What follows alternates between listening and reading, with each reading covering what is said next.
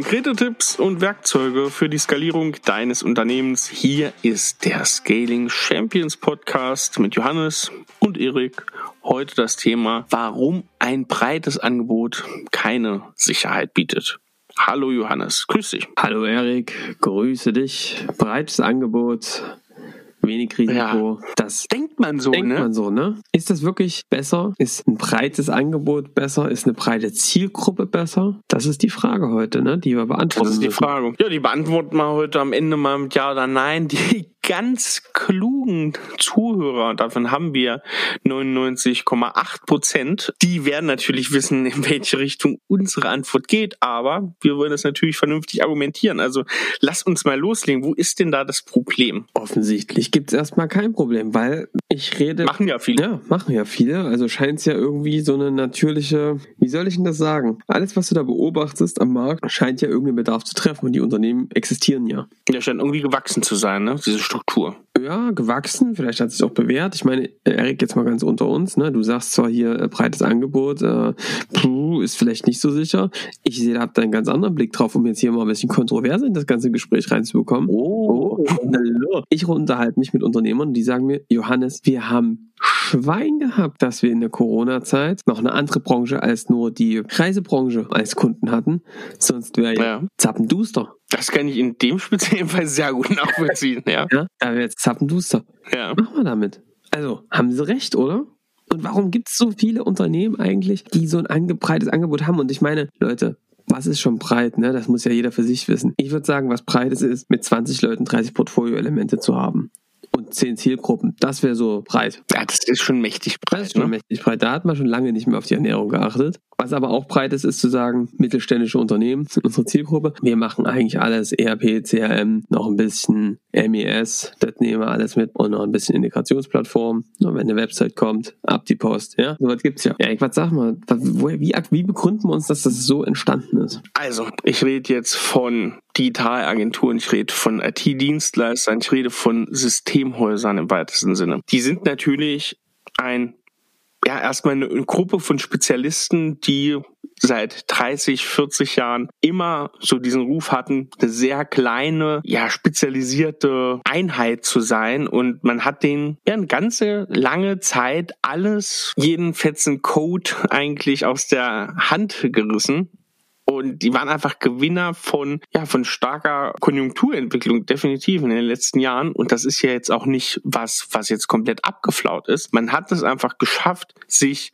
in verschiedenen Feldern, weil es einfach nicht so viele Experten gab, zu etablieren und Kunden zu gewinnen. Also jemand, der mit einer Website irgendwann mal angefangen hat, der ist ganz automatisch auf die Randfelder von Webseitenentwicklung gekommen und hat die nächsten und die nächsten Sachen gemacht und dann mal das eigene CRM dann irgendwie noch entwickelt. Und das hat auch für viele Kunden gepasst, vom Zahnarzt bis ja zum mittleren Mittelständler im Maschinenbau weil es halt nicht so viele Leute auf dem Markt gab. Und das haben auch durch die konjunkturellen Fortschritte einfach viele lange, lange Zeit ausgehalten, damit weiterzufahren. Genau, IT-Branche boomte, boomt immer noch zum Teil, dass einfach da eine deutlich mehr Nachfrage als Angebot ist. Ich merke aber schon, dass sich das verändert, oder? Wir merken das, Erik, dass es Unternehmen gibt, definitiv. IT-Unternehmen, die sagen, wir haben eigentlich die Leute und wir könnten deutlich mehr Aufträge gebrauchen. Und das ist eben etwas, was man in der Industrie immer wieder beobachtet, dass es eben Zeiten gibt, wo man, wo sehr breit mit sehr verschiedenen Dingen unterwegs und irgendwann immer mehr eine Spezialisierung und auch eine Nischenbildung entsteht. Oft passiert es dann so, dass irgendwann die Kleinen durch die Großen gefressen werden. Mal gucken, an welchem Punkt wir da gerade stehen, aber ich glaube, aktuell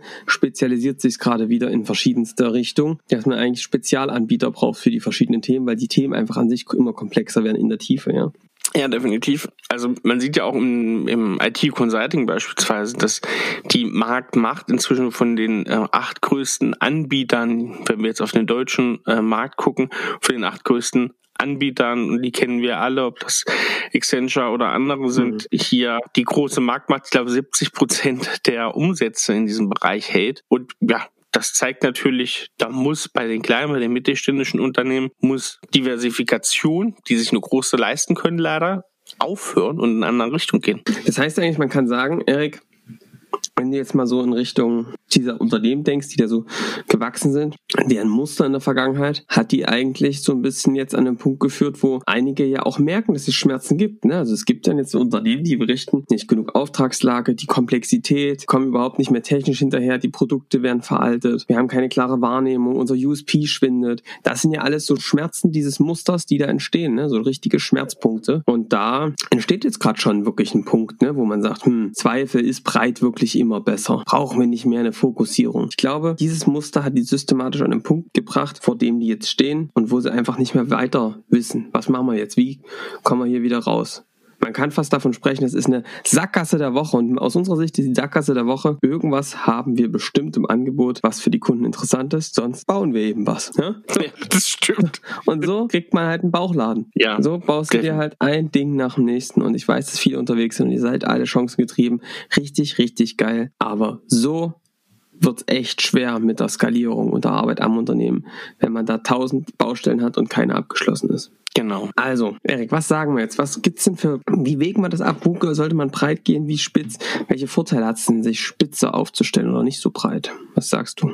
Naja, fangen wir einfach mal mit den, mit den Vorteilen an. Das ist ja jetzt, wir müssen uns ja immer eine Situation denken. Viele haben ja diesen Bauchladen und müssen diesen nächsten Schritt gehen, erstmal zu gucken, wie komme ich da wieder zurück? Wie werde ich da schlanker im Portfolio? Mhm. Viele Portfolio-Elemente führen, ja, man kann sagen, man verzettelt sich, man hält halt nicht den Fokus. Also wir sind wieder bei unserem lieben, tollen Thema Positionierung, Standardisierung. Wenn ich für viele Themen, viele Experten im Unternehmen habe, die alle gleich viel Aufmerksamkeit von mir als Unternehmer, vom Marketing, vom Sales. Wenn die alle die gleiche Aufmerksamkeit bekommen sollen, funktioniert das nicht. Ich kann nicht sagen, ich mache ein Marketing für Portfolio Element 1, für Punkt 2 und für Punkt 3, sondern ich muss es schaffen, nach außen hin eine Wirkung zu erzielen. Und eine Wirkung erziele ich nur, wenn ich ein ganz klares Kundenproblem löse. Mhm. Deswegen Fokus auf eine Sache schon mal ganz wichtig, weil man kennt, dass viele Bälle auf einmal hochhalten. Das kostet ganz, ganz, ganz viel Energie.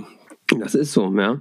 Also das heißt, äh, was eigentlich jetzt die was eigentlich die wichtige Aufgabe ist, zu sagen, es braucht einen Fokus, ja, und jetzt lieber zu sagen, das hat man, den Spruch kennt ihr auch schon, wenn ihr den Podcast verfolgt habt, ihr seid ein Unternehmen mit einer gewissen Größe, mit beschränkten Ressourcen. Ihr werdet jetzt nicht sofort die Weltmacht werden in eurem Bereich. Das ist eine bittere Wahrheit, das ist eine bittere Pille, die muss man schlucken, aber trotzdem die Frage, wie kann man trotzdem der Gestalter seines Marktes sein? Wie kann man klares Alleinstellungsmerkmal bekommen? Wie kann man trotzdem eine gewisse Dominanz aufbauen? Und da sagen wir eben, lieber der Erste im Dorf als der Zweite in der Stadt. Fokus auf ein klares Thema, eine Nische, es kann aber auch ein Produkt sein und da lieber die Nummer eins werden und bevor man dann überall ein bisschen mitspielt. Ja?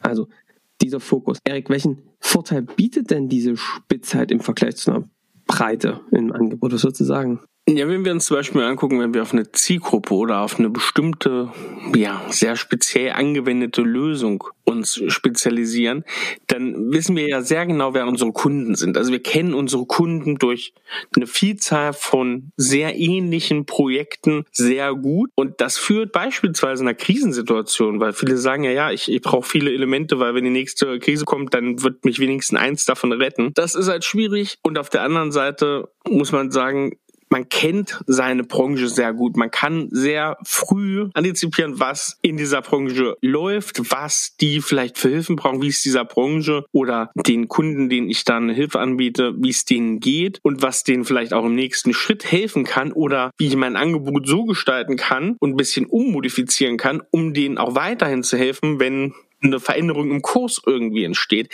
Das kann ich, wenn ich da richtig drauf höre, sehr gut.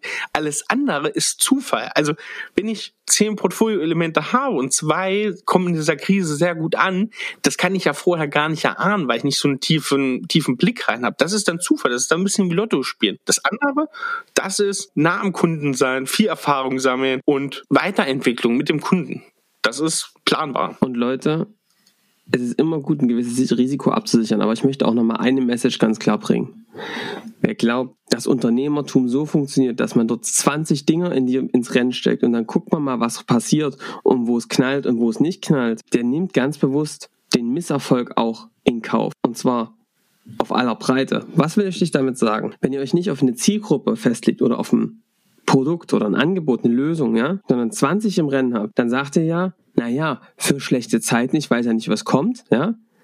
dann habe ich da wenigstens was. Das ist halt eine Opferhaltung. Ne? Du wartest, dass was auf dich zukommt und dass es dann irgendwie passend ist. Du gehst nicht aktiv raus, du gehst nicht in die Verantwortung, du sagst nicht, ich vertraue darauf und ich gehe auch die Wette Unternehmertum ein. Ja, man setzt da vieles auf eine Karte. Ich würde das auch nicht blind tun. Wir haben ein paar Werkzeuge gezeigt, wie man das machen kann, über Wunschkundeninterviews zum Beispiel. Aber ich sage sogar andersrum, wenn du breit bist und noch nicht riesengroß, dann machst du ein Risiko, weil es ist eigentlich ein Risiko, weil du dich nämlich gar nicht sauber aufstellst. Du hast geringe Gewinnmargen, wette ich mit dir, wenn du dich breit aufstellst. Das heißt, du hast wenig Rückladung, falls mal eine schwierige Zeit kommt. Du hast wenig Tiefe in eurem in der Kundendurchdringung, ja. Das heißt, Kunden kommen eher als Zufall und nicht steuerbar auf dich zu. Riesigen Risiko, weil du kann sein, dass dir die ganze Kundengewinnung wegbricht. Du machst alles zum ersten Mal oder machst es nur ganz selten. Das ist ein Riesenrisiko, weil du Projekte zum Teil zum Festpreis abgeben musst, die du überhaupt nicht überschauen kannst. Also ich sage sogar, wenn du das oft machst, das Gleiche, dann kannst du eigentlich erst eine Sicherheit aufbauen, weil du sagen kannst, wir wissen, was wir tun, wir wissen, womit wir rechnen können, wir können jetzt hier individuelle Pricings ansetzen, was uns wieder Gewinne erwirtschaftet. Das gibt uns Sicherheit, finanziellen Puffer und auch eine Marktdominanz, also spitze Marktdominanz Dominanz in einem Bereich gibt eine massive Sicherheit. Ja, das Argument mit Corona, das gucken wir uns gleich nochmal an. Das ist ein Punkt, ja.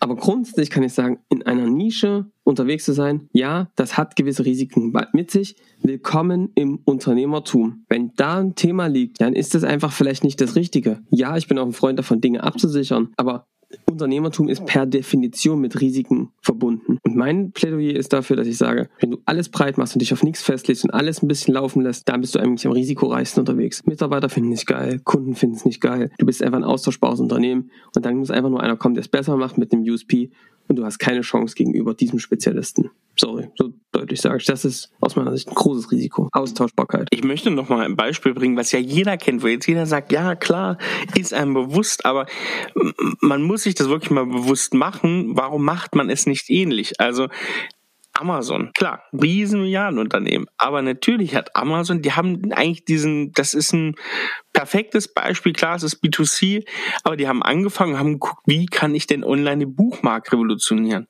Und haben nur mit Büchern angefangen, haben das auf eine Exzellenz getrieben und auf einen riesigen Marktanteil getrieben, dass sie dann sagen könnten, los geht's. Und das ja jetzt immer schneller und was für Sphären Amazon sich jetzt bewegt, Wahnsinn.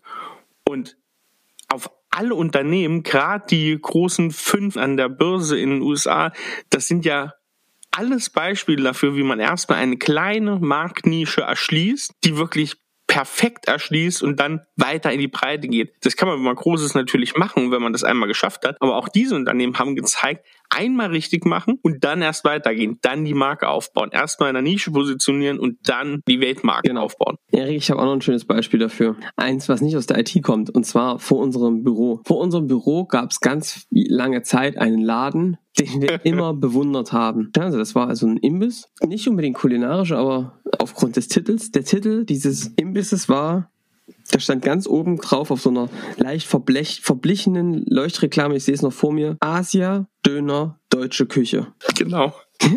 Asia Döner Deutsche Küche. Die Ausgeburt der Breitheit im Angebot. Ihr könnt euch, ihr kriegt vielleicht ein Gefühl, welche kulinarischen Ergüsse einen da erwartet haben. Ihr wisst, wir mögen ja essen. Ich kann mich noch an dieses schöne Beispiel erinnern, als einer unserer Kollegen auf die wahnsinnige Idee kam, dort einen Seelachs zu bestellen und mit großen Augen der Betreiber ihn anguckte und meinte, wie, wie jetzt Seelachs?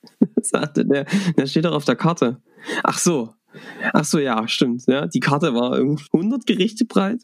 Was macht er? Geht in seine riesen Tiefkühltruhe, guckt dort, kramt in der Ecke, findet irgendwo ein loses Stück Seelachs, loses Stück Seelachs, haut das in die Fritteuse, das kommt dann fünf Minuten später auf den Teller, total zerweicht, vollkommen ekelhaft, nicht einen Bissen gegessen. Dieser Laden, also man kann zusammenfassen, der Döner war scheiße, das asiatische Essen hat gestanden vor Glutamat und alles Deutsche und Asien, es war, es war wirklich ein Gesamtkunstwerk. Und dieses Gesamtkunstwerk gibt es leider heute nicht mehr. Einzigen, die dort, das gehört eben auch zur bitteren Wahl dazu, die dort regelmäßig hingegangen sind, das waren eher ältere Leute, die und Menschen, deren Hauptthema da vor allem war, dort ein Bier zu trinken. Die haben sich dann halt dort auf Radeberger untere Biere konzentriert, die dann aber in der Qualität, sage ich mal, homogen waren im Vergleich zu anderen Locations. Nur preislich haben die eben super herausgestochen, weil das Bier dort günstig war. Und das ist doch, Leute, systematisch für ein breites Angebot. Schmeckt alles scheiße und dann gibt's dort ein Bier, das gibt's auch überall anders. Der einzige Unterschied ist, es ist günstiger, deswegen sitzen die Leute dort. Also dann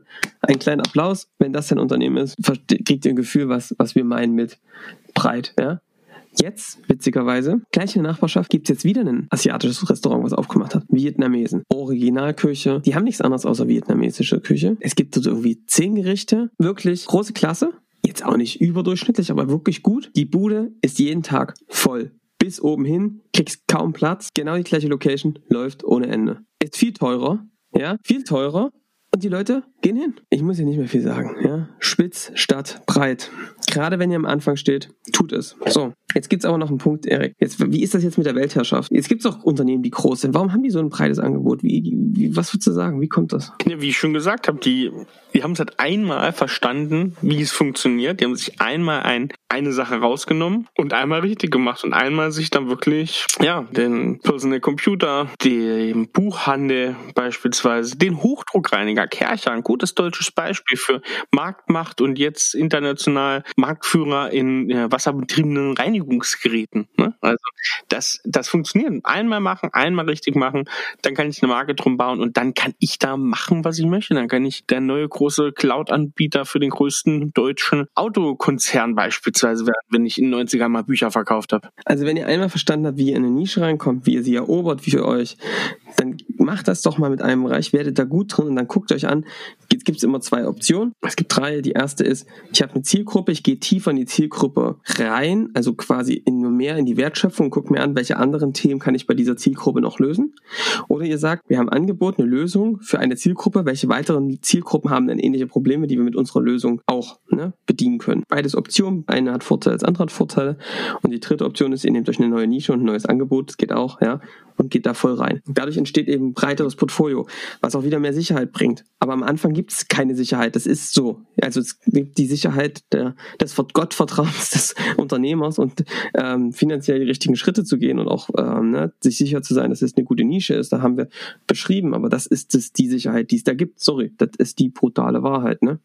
Das ist nun mal auch eine Wette und Timing und so spielen eine Rolle. So vorzugehen, um dann eben auch sich breiter aufzustellen und das eben bewusst zu machen. Die meisten machen das alles überhaupt nicht bewusst. Das ist nur per Definition per, oder per Zufall. Und der Unterschied ist eben, das bewusst zu machen und damit eben Dinge zu tun und eben bewusst auch nicht zu tun. Richtig. So, einen Punkt habe ich noch, Erik. Corona. Ja, wenn du dich auf die Reisebranche spezialisiert hast, ist es wirklich doof. Reisebranche ist gerade wirklich nicht gut. Und ich könnte jetzt sagen, ja, okay, ähm, da kann man sich doch auch auf eine Zielgruppe spezialisieren. Das ist natürlich risikoreich. Ja, nee, ich würde sagen, das gehört dazu. Das gehört einfach zu dem Wette-Unternehmertum dazu. Ja, das ist jetzt blöd. Das wird wieder andere Zeiten gehen. Das hat auch so keiner kommen sehen ja, Augen auf bei der Branchenwahl, dass man ein bisschen guckt, sind das zukunftsfähige Branchen, wie können wir sie zukunftsfähiger aufstellen. Da kann man natürlich sowas machen, wie wir haben Kunden, die sagen, es geht ja nicht darum, eine, eine Branchenfokussierung zu machen, sondern eher auf eine Zielgruppe, ja, und zu sagen, wir suchen die Leute, die eben online, keine Ahnung, online ihre äh, Produkte verkaufen wollen, aber es ist natürlich wieder sehr breit. Das kann man schon machen und da kannst du auch ein bisschen den Branchenfokus rausnehmen. Trotz alledem muss ich einfach sagen, das sind einfach Punkte, wo du einfach gucken musst, dass du jetzt da nicht nur drinne spezialisiert bist. Und wenn, dann gehört das einfach auch mit zum Spiel dazu. Das ist einfach bitter. Wir haben selbst Unternehmen, die damit betroffen sind. Das gehört zum Spiel, zur Wette Unternehmertum dazu. Ich glaube allerdings, dass das Risiko, dass dir sowas passiert, deutlich geringer ist, als dass du einfach in der Bedeutungslosigkeit mit einem ganz okayen Umsatz dahin dümpelst. Ich denke, dass das Risiko tatsächlich höher ist. Ja, passt, ne? Ich würde sagen, genug gegeben. Die ganzen anderen Folgen, wie etabliere ich ähm, meine Skalierungsidee oder wie wird sie Realität? Das sind Folgen, die könnt ihr euch, wenn ihr die noch nicht gehört habt, nochmal wunderbar anhören in Vorbereitung auf diese Folge. Natürlich auch die letzte Folge zum Thema Pricing. Das ist nochmal ganz entscheidend. Da geht es auch nochmal um sehr ähnliche Themen. Ja, würde ich sagen, da war's das erstmal und ich ich habe heute noch einen Tipp, aber vorher, weil, wie sieht's an der Kochfront bei dir aus, Johannes? Hast du, gibt's was Neues? Es ist gerade schon wieder, es ist gerade schon wieder äh, eine besondere Zeit, muss ich sagen. Bei uns ist gerade das Scale auch noch mal richtig real. Die nächste Stufe kommt gerade, muss ich sagen. Stimmt, das kochtechnisch nicht gerade so viel. kochtechnisch nicht so richtig viel am Start. Ich brauche auch immer ein bisschen, dass mich die Muse küsst. Was ich jetzt gemacht habe letztens ist ein Chorizo-Rührei. Ah ja. Habe ich ja schon mal erzählt, glaube ich, ne? Nicht, dass ich wüsste. Ja. Ich kann es mir grob vorstellen, Also was drin ist. spanisches Rührei quasi. Ne? Also ich muss sagen, Chorizo habe ich ja sehr für mich wiederentdeckt. Ja, unbedingt. Also die gibt's dann manchmal in so Kaufmannsläden. Kaufmannsläden. Chorizo findet ihr einfach. Es gibt ein paar leckere, so richtig, so richtig kleinere Würste, die kannst du ganz zum Grill machen, die sind richtig brutal, also auch sehr wenig Fett drin, muss man sagen. Aber so eine Chorizo, so eine größere, aufschneiden in schönen Scheiben, schöne, dicke Zwiebeln aufschneiden, bisschen Knoblauch, die Chorizo anbraten. Die werden dann so richtig auch ein bisschen dunkel und braten und dann werden die knusprig. Die Zwiebeln drauf. Ich mache dann immer noch ein paar frische Tomaten drauf. Ei und dann ein bisschen Ziegenkäse drüber und Frühlingszwiebeln, bisschen Sesam. Was ganz einfaches. Schnitte, schön, Schwarzbrot, bisschen Butter drauf und dann ab die Post. Und das ist was ganz Feines, sage ich dir. Ein einfaches Essen. Wie ist denn, Erik, so bei dir Rührei, ne? Da gibt da spalten sich auch die Geister. Wir hatten ja schon Auf mal so einen kleinen Fall. Twist, weil du gesagt hast, du magst es nicht so schlonzig, ne? Es gibt auch die Methode, es dauerhaft zu rühren. Also du rührst natürlich vorher, logischerweise, dass die Eibestandteile. Nee, du machst es ja nicht. Du machst es ja in der In Pfanne. der Pfanne. Ich rühre es Ah. vorher hart mit einem Schneebesen, dass wirklich alle Teile sich verbinden. Und dann mache ich das so, also ich mache es verschieden. Ich mache es auch so, dass ich stocken lasse und immer mal, dass es sozusagen in Stücken ist. Aber wenn du es dauerhaft rührst, in einer leicht heißen Pfanne, in einer fast ausgeschalteten Pfanne, das dauert lange, zehn Minuten, Viertelstunde, ja, dann wird das Hitze wird erzeugt durch den Rührquirl. dann wird das so eine Art, kann man gar nicht so richtig, also das wird ganz fein, ganz ähm, cremig eigentlich. Das, das finde Da ich auch darf ganz natürlich auch nichts anderes drin sein, ne? Nein, das muss, das ist pur und auch wirklich richtig gute Demeter-Eier verwenden. Ja, also ich. Also, Erik, da kann ich überhaupt nicht mich drauf äh, relaten, muss ich dir sagen. Wir müssen uns echt überlegen, ob wir den Podcast so weitermachen bei solchen Aussagen. Ich glaube auch, da müssen wir uns jetzt jeweils einen neuen Partner suchen. Also ich muss dir sagen, ich mag das irgendwie, wenn das so ein bisschen roher ist und diese einzelnen Bestandteile. Ich mag auch ein bisschen mehr Eiweiß, mal ein bisschen mehr Eigelb. Nicht so, bin nicht so der homogene Typ da an der Stelle. Aber ich kann das schon verstehen, was du da sagst. Das ist auch manchmal wirklich lecker. Ich habe noch einen absoluten Knaller-Tipp für alle, die jetzt zuhören. Da bin ich aber per Experiment drauf gestoßen. Du brätst dein Ei und dann machst du auf der einen Seite und dann machst du sofort Reibekäse drüber. So eine halbe Packung. Wenn du einen guten Tag hast, auch mal eine ganze Packung Reibekäse oben drauf. Und dann nimmst du das und klappst das Ei zu und Aha. drehst es auf die Käseseite. Dann machst du quasi ein Omelett. Unten brätst du auf der Käseseite, dann nochmal, oh, dann wird dieser Käse leicht knusprig, vermuggelt sich so ein bisschen mit dem Ei. Das ist jetzt auch nicht das allerleichteste Rezept, muss man sagen, wenn man sich dort eine, eine ganze Käsepackung reindonnert. Aber es macht glücklich. Wirklich. Wenn ich dran denke, geht's mir besser. Sehr gut. Ja. Und weißt du, was dazu Nee. passt, Johannes? Mein Bein Hör der. Woche. Ein Eierwein. Ein Ei, ein Ei, aber nee, aber wirklich der fette Käse, da braucht man ein bisschen was schön Trockenes, ein bisschen was, was perlt, weil der Herbst kommt oder er ist schon fast da. Oh, Erik. Und deswegen, Oh, oh, oh, oh, mir fällt gerade noch was ein. was denn jetzt noch? Wir beide machen noch mal was. Ja. Pilzsendung. Oh, das ist gut. Wir waren ja auch vorletztes Jahr, war mal schön machen zusammen. zusammen, zusammen. Ich bin ja, ich bin ja alter Naturbursche. Unglaublicher Pilzexperte. naja, naja, Erik, ich höre das schon gerne, aber muss, nee, das machen wir mal. Da gucken wir uns mal ein bisschen ein paar Pilzsorten an. Ja, bei mir geht's jetzt nämlich wieder los. Ich gehe jetzt wieder viel angeln und Pilze sammeln. Und da kann ich mal ein bisschen berichten, was so die Pfunde, Funde machen, was die Pfunde machen, auch die, was die Funde machen und ja, was es so gibt gerade im Wald, was man so sammeln kann, was so Tipps sind ähm, und woran man auch nicht sterben sollte. Ja, aber vielleicht erzählst du erstmal von deinem Wein weiter. Ja, genau. Ich mach mal den Wein und dann machen wir hier, wir gehen wieder stark auf der halbe Stunde zu, dann machen wir auch mal Schluss für heute. Der Wein, es wird Herbst. Und dein Käseei, ne, da brauchen wir ein bisschen was schön Trockenes, aber ein bisschen, ne, mit schön Sprudel. Deswegen ist ein Herbst fängt an, Champagner einfach mal mein Tipp der Woche und nicht irgendein Champagner, sondern der Extra Brut Cuvée 742 von Jackson. Leute, die Jackson Champagner kennen, die wissen jetzt, die nicken jetzt genüsslich. Ja, und die den 742 kennen, die nicken noch genüsslicher. Leute, einer der schönsten klassischen Champagner-Cuvées die es gibt. Zwei Jahre auf der Flasche, also jetzt nicht ganz verrücktes Zeug. Kostet natürlich, es ist Champagner 49,50, aber Leute, geht mal in den Supermarkt, guckt mal, was da diese ganzen riesen Champagnerhäuser, wie sie nicht alle heißen, für ihren Einstiegs Imperial oder wie sie alle heißen, Champagner möchten. Da ist das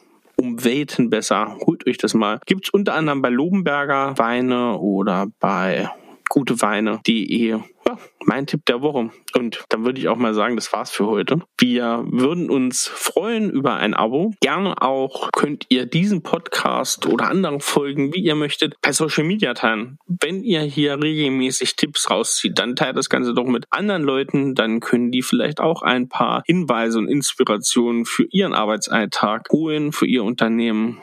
Und ja, dann sind wir froh, wenn uns noch mehr Leute kennen, noch mehr zuhören, wenn unsere Community ja wächst und wächst. Und wir hören uns dann in der nächsten Woche wieder. Wir haben jetzt noch was vor, das kündige ich schon mal an. Wir werden jetzt in den nächsten Folgen, ob es in der nächsten Woche gleich passiert, weiß ich noch nicht, aber sehr wahrscheinlich werden wir hier eine kleine Reihe starten, wie man ein gutes Management aufbaut, wie man guten Sales Manager etabliert, ein Sales, insgesamt gutes Sales-Personal, wie man seinen Assistenten oder seine Assistentin gut auswählt, wie man einen Strategiemanager etabliert und auch im Unternehmen richtig auswählt. Da macht man eine kleine Reihe. Seid gespannt. Das wird jetzt in den nächsten Folgen immer wieder kommen, diese Reihe. Und ja, wir freuen uns. Bis nächste Woche. Ciao. Bis dann. Ciao.